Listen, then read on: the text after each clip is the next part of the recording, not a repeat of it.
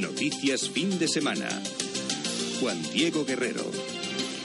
2 y 20, 1 y 20 en Canarias. Los conductores de coches diésel se toman como pueden el plan del gobierno para recaudar dinero subiendo el precio del gasóleo. Noticias fin de semana de Onda Cero ha salido a la calle a comprobarlo.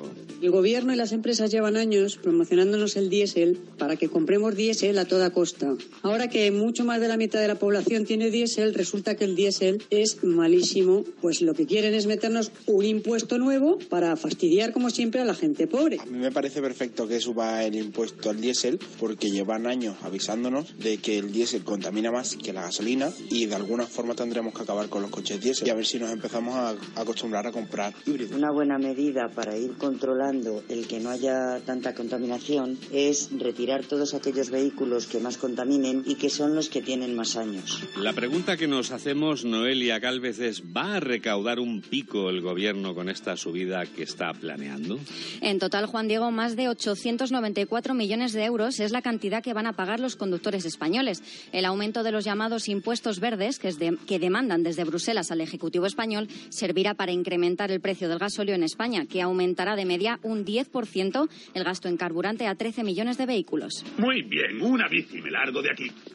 Madrid, Cataluña y Andalucía serán las comunidades que más sufran esta nueva medida, medida que ya se contemplaba con el gobierno de Mariano Rajoy y que finalmente pondrá en práctica el Ejecutivo de Pedro Sánchez.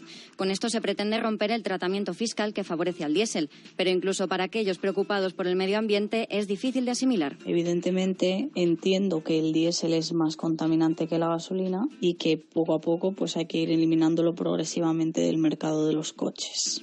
Pero claro, estábamos hablando para dentro de un tiempo. Si ahora de repente a todos los usuarios que tenemos un coche diésel, pues que nos suban en un 10% el combustible, la verdad es que nos hace un apaño bastante chungo.